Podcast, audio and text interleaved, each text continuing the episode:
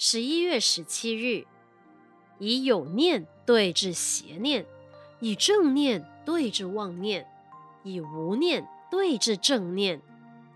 世间上真正有力量的人，就是能自己要求自己，不管在荣华富贵、冤家仇敌之前，都能自制。能自制，生活才能快乐；能自制，人生才能高尚。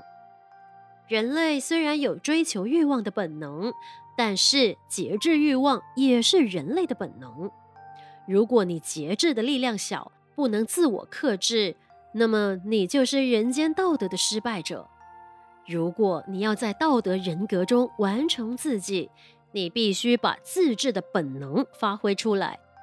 如果自己的力量不够，则不妨如儒家所说：“君子十目所视，十手。”所指，让别人来帮助你自制。在声色获利的前面，我们要能自制；在权力名位的前面，我们要能自制。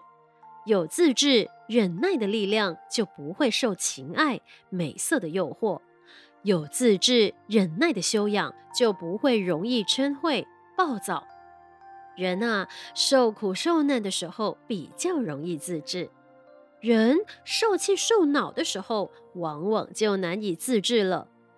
自制不是在平时闲居的心情，自制是面临毁辱、委屈、伤害的时候，能够自我克制、自我化解。